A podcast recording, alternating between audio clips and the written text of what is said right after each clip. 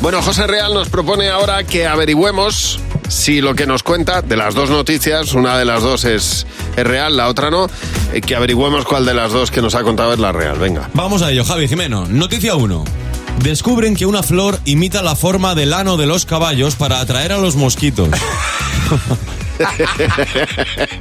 Mira, como te hayas inventado esa, te mando al psicólogo. Vamos a ver esta.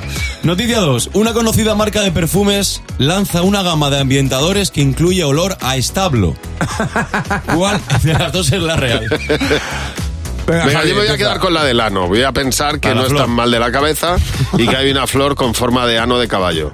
Pues yo me voy a quedar con la del perfume porque confío bastante en que estés mal de la cabeza. Cosas más raras hay. Oye, es una noticia que no se puede pasar por alto en cuanto a la lees. Existe una flor, efectivamente, serio? Menos que mal. imita Me el, a- tranquiliza. el ano de un caballo muerto. Ojo ahí, para atraer a los insectos. Bueno, ya sabéis que la polinización es ¿Y fundamental por qué? para pero- la vida. ¿Por qué muerto? ¿Por qué muerto? Pues Porque se efectivamente- dilata más. ¿o No, qué? no, Ah, no, no, no, no. Se relaja y se abre, ¿o qué? Espera un momento, que además he traído una fotillo que luego subiremos a redes, pero para que la estéis viendo ahora mientras, mientras, lo, cu- mientras lo Es cuento. más de un mandril. Eh, Sí, es que es un ano que puede parecer, mm, pues, pues no sé, un globo deshinchado.